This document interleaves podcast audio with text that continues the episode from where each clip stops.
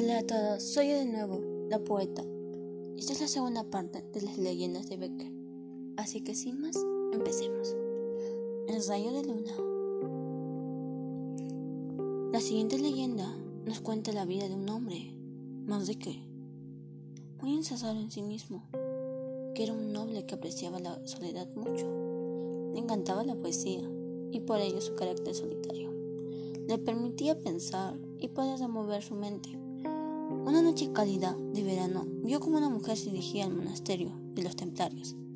Él la siguió intentó alcanzarla y hablar con ella, pero a pesar de todos sus intentos no consiguió alcanzarla, hasta que llegó a la que él supuso que era su casa.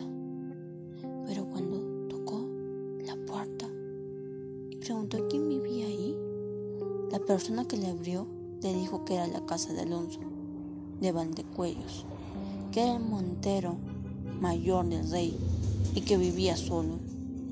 Pasado un tiempo volvió a verla desde su balcón y la volvió a seguir, pero mucho más de cerca, y así pudo darse cuenta de que lo que veía era un rayo de luna por el medio del bosque, al que él le daba voz el viento que chocaba contra los árboles. Esto llevó a nuestro protagonista en una gran melancolía, pensando que la vida era un engaño y el amor era un simple rayo de luna. Espero que les haya gustado. Sin más, me despido. Hasta pronto.